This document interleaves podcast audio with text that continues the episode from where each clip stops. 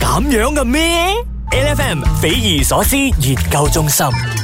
e d f m 匪夷所思研究中心啊！你好，我係 Angeline。精神啲，我係 Rosie 陳志康啊！我哋今日喺匪夷所思研究中心裏邊咧，就要帶大家去睇誒呢一個新嘅誒、呃日劇。嗯呢個日劇咧最近咧好紅啦，就叫做《Alice in the Borderland Season Two》啦。啊，上一集咧就講到佢喺一個虛幻世界裏邊咧，究竟誒即係可以點樣逃出生天呢？跟住咧就你又發覺啦，佢喺呢一部戲裏邊咧就不斷喺度玩遊戲，跟住每一個遊戲嘅一個 station 咧，其實就係一張啤牌嚟嘅。係冇錯啦，咁啊，因為咧經過幾個月之後咧，先至嚟到 Season Two 啦嘛，所以其實咧我就已經唔係幾咁記得咧每個 pair 牌咧係代表住咩意思。當然咧嗰個號碼同埋呢 Jack Q King 咧就係表示話佢嘅呢一個難度嘅，嗯但係咧有四個唔同嘅花噶啦嘛 pair 牌，係啦所以咧我睇 Season Two 前咧我都就去即係背熟翻下究竟桃花咩意思啦，究竟誒 Spade 有咩意思啦咁。系啦，所以究竟個故事發展會係點嘅樣呢？你自己去睇。不過重點係呢，今日我哋喺匪夷所思研究中心裏边，除咗介紹你睇呢一部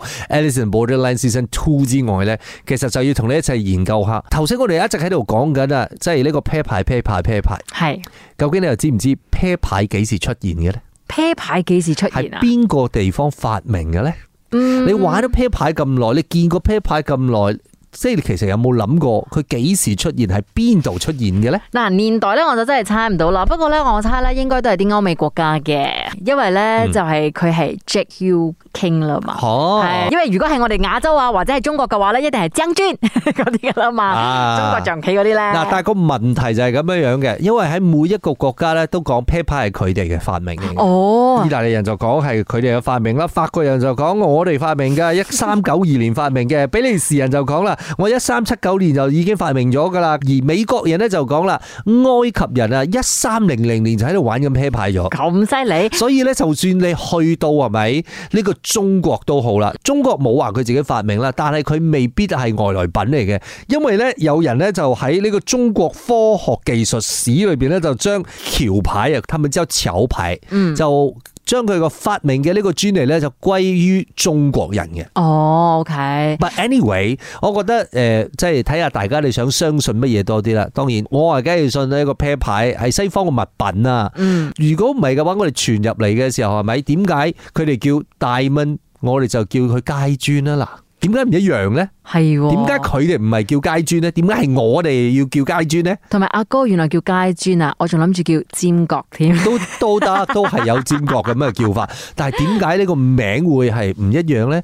誒，spade 點解叫葵扇嗯？heart 點解叫紅心？嗯跟住之後 club 點解叫梅花？嗯，跟住之後 diamond 點解叫戒磚啊？所以我哋一陣間翻嚟呢，就為大家解答下呢一個問題，兼且再睇下點解啤牌有五十二張啊嘅。 H F M e d f m 匪夷所思研究中心，你好，我係 Angeline。精神啲，我係 Rosie 陳志康啊！嗱，咁當然啦，關於啤牌嘅呢一個說法呢，其實大大家都有好多唔同嘅版本嘅。嗯嗱，今日咧即係姑且同大家一齊嚟討論一個我覺得誒比較可信啲嘅嘢唔。係，同埋咧，我今日咧同阿哥咁樣傾開之後咧，我發覺其實我真係對 pair 牌咧一啲熟悉度都冇唔啊。係你你可能你見過，你可能你玩過，但係你冇真係去研究過究竟啤牌點樣嚟咯。即係你講嘅頭先嗰四個花咧，都同我屋企嘅叫法係唔一樣嘅。哦，你葵扇原來有呢個咁嘅名嘅，啊葵扇係香港叫法，我哋唔理將叫黑 土、我黑桃或者咧我屋企叫冬菇， 啊冬菇啊啊，OK，係啦，可能啊真係有有牛冬菇啊。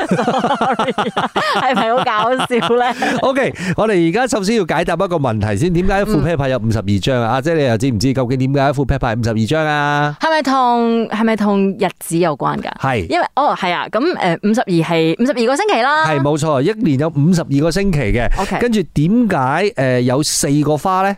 四個花，即係有四個花啦，葵扇、紅心，跟住之後跟住有誒四個梅花同埋階磚啊嘛，同季節有關。係啦，有四個季節嘅。哦點解每一色牌裏邊咧，即係一個花裏邊嘅十三張啊？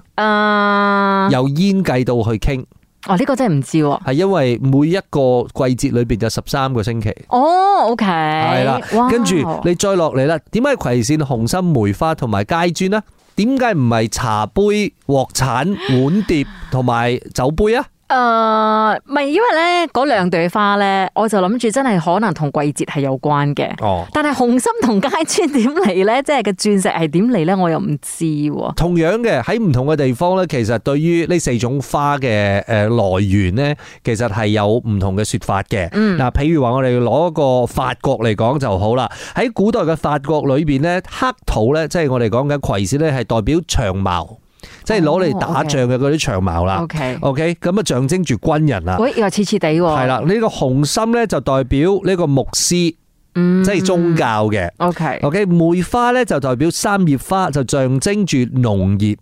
OK OK，跟住之後咧，誒你講階磚咧就代表誒鑽石或者係呢一個誒磚瓦，即係呢啲起屋嗰啲咁嘅材料啦，就代表工匠。哦，所以其實係唔同嘅呢個職業同埋唔同嘅階級嘅人士。哦，所以其實佢唔係我哋想象之中嘅話咧，就係同花有關嘅。佢可能都係同花有關㗎，咁啊，即係要睇下啲經典啊，或者係典籍裏邊有冇收錄啊，即係呢一個咁樣嘅演變嘅啫。因為始終呢個 pair 牌嘅歷史就太悠久啦，你講嘅真係要揾到一個答案嘅話，有啲少艱難嘅喎。又係嗱，又唔同嘅國家有唔同嘅文化啦，但係你知唔知咧？其實喺美國咧，曾經佢哋有試過改良過呢一個 pair 牌咧，佢哋自己創造咗第五隻花。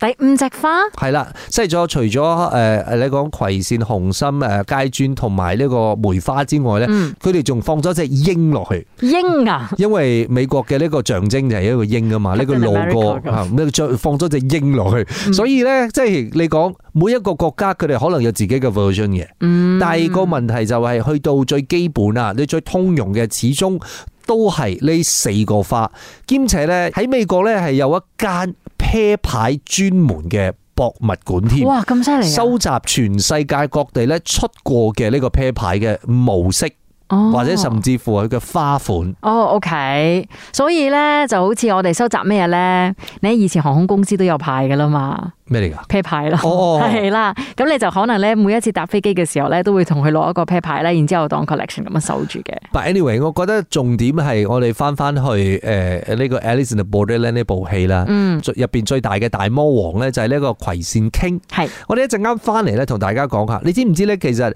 啤牌裏邊咧有 picture 噶嘛，嗯我哋講緊有人頭啦，有嗯 JQ King 啦。其實每一個 JQ King 咧，其實都代表住一號歷史嘅人物嚟嘅。哦，真噶，真嘅，所以一陣間翻嚟咧，嗱時間有限咧，係我哋去討論下究竟四隻 King 分別係邊啲歷史人物咧？嗯繼續守住 A F M。咁樣嘅咩？L F M 匪夷所思研究中心， e d f 匪夷所思研究中心啊，你好，我係 Angeline，精神啲，我係 Rusty 陳志昂啊！繼續落嚟咧，我哋就要研究下啤牌裏邊咧，其實都有誒呢個人頭噶嘛。嗯我哋講緊誒四隻 King 啦，我哋今日咧就講下呢四個 King 咧，其實都代表住喺歷史上面嘅一號好重要嘅人物嚟嘅。呢一樣嘢大家就要諗翻下啦。其實你你講啤牌呢個玩具咧，其實亦都係民好民生好草根嘅嘢嚟嘅。係所以咧，佢係承載住好多嘅歷史嘅，所以喺呢入邊咧，你又睇到呢啲所有嘅呢個。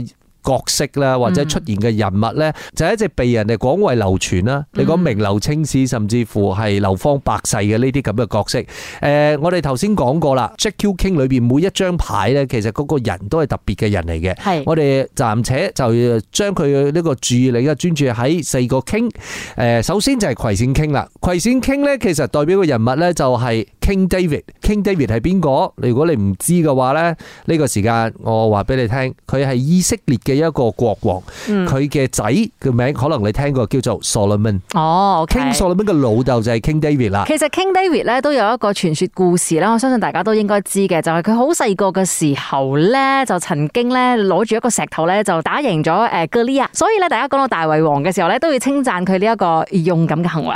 嗱，誒呢個大胃王唔係你食得幾多嘢嗰個大胃王 啊，亦都唔係叫 David Wong 啊嚇，呢個係 King David 啦。嗯誒，另外咧亦都有人講嘅，究竟誒你喺邊度可以見到 King David 咧？知唔知有一個人叫做 Michael Angelo 啊？哦佢有一個好大嘅雕像咧，一個係嗯冇着衫嘅一個男人嘅雕像，佢嘅名叫 David 咧，嗰個就係 King David 哦喂啦，。但係咧嗰個雕像冇着衫嗰個咧，係同埋咧啤牌入邊睇到嘅呢一個葵扇 King 入邊嗰個樣咧，哇爭好遠喎！剃唔剃鬚嘅啫，嗰只雕像着咗衫咗之後，你又點可以確定佢又唔係 King David 咧？跟住落嚟咧就要講下紅心 King 啦。紅心 King 嘅代表人物咧就係叫做查理曼大帝。嗱，查理曼大帝嘅呢一個朵咧喺歐洲相當之紅啊。原因係當初咧佢將羅馬嘅文化引入咗去歐洲咗之後咧，令到呢個歐洲嘅經濟文化迅速發展咧，成為咗一代嘅偉人嘅。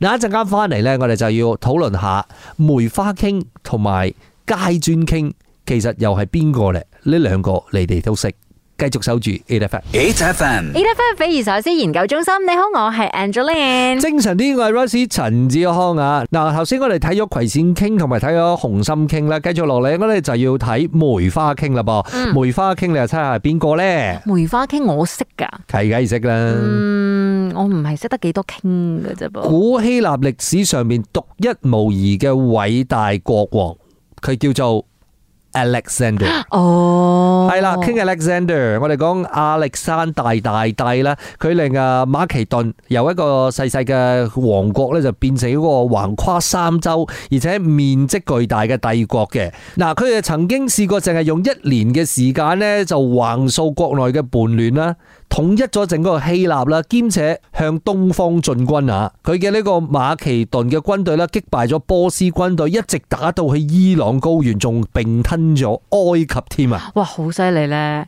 唔怪得知咧，係有機會係可以被诶記錄喺呢一個 pair 牌上边啦。嗱，根據呢個歷史記載咧，King Alexander 咧，其實喺三十三歲嗰年咧，就真係唔聽醫生話，嗯，就亂咁食藥，結果就中毒身亡。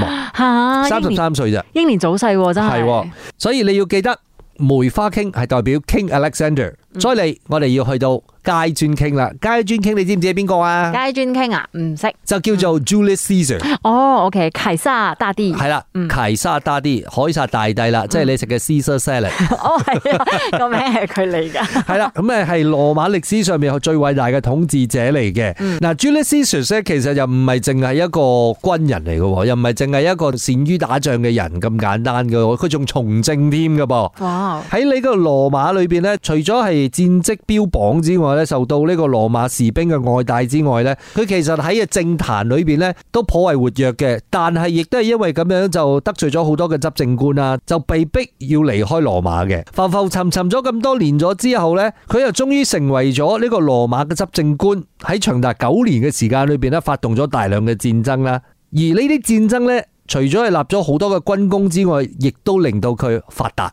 真係因為戰爭裏邊咧，收刮咗好多嘅呢個財物啦，兼且佢仲平定咗羅馬發生嘅呢個內戰啦。啊成為咗羅馬嘅終生獨裁官，喺一個咁出色嘅人就肯定招來好多人嘅妒忌啦。結果喺五十八歲嘅時候呢，佢就俾人哋合謀就謀殺咗啦。所以你睇下我哋嘅呢個 pair 牌入邊啊，你講四個 king 呢，其實都代表住唔同嘅歷史人物，同樣嘅。誒、有唔同嘅説法裏邊呢，喺 Queen 啊，喺 Jack 啊裏邊呢，都有唔同嘅角色出現嘅，所以個 Queen 就唔代表住呢四個王嘅老婆咁解嘅。有啲係，有啲唔係。哦，OK。係係啦，，所以呢，你如果真係有興趣嘅話，大家不妨係上網去查一查資料啦。如果你有興趣睇埋呢個《Alice in the Borderland Season Two》嘅話，你可能會對入邊呢玩乜嘢遊戲，用邊一個 pair 牌嘅角色裏邊呢，可能更加睇得過癮嘅。今日就講到呢度，繼續守住 A F M。每逢星期一至五朝早六點到十點，N F M 日日好精神，Rise 同 Angelie 準時帶住啲堅料嚟健利。